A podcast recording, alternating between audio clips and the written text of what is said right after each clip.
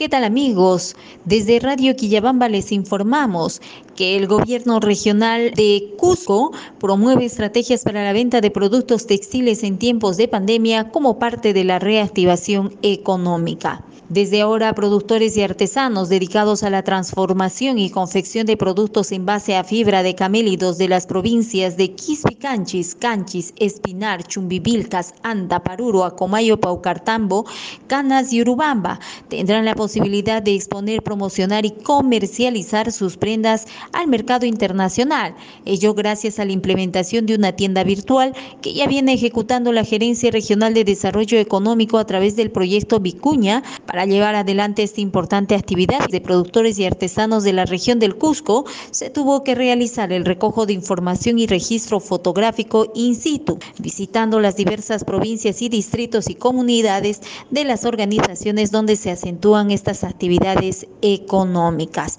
Con esta estrategia, los emprendedores tendrán la posibilidad de ofertar la variedad de prendas u objetos confeccionados para su comercialización a nivel mundial y nacional. Para adquirir estos productos, deben ingresar a la página web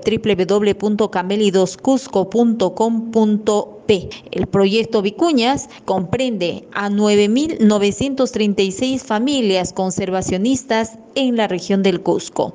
Para la Coordinadora Nacional de Comunicaciones, informó Marilyn Zamora desde Radio Quillabamba.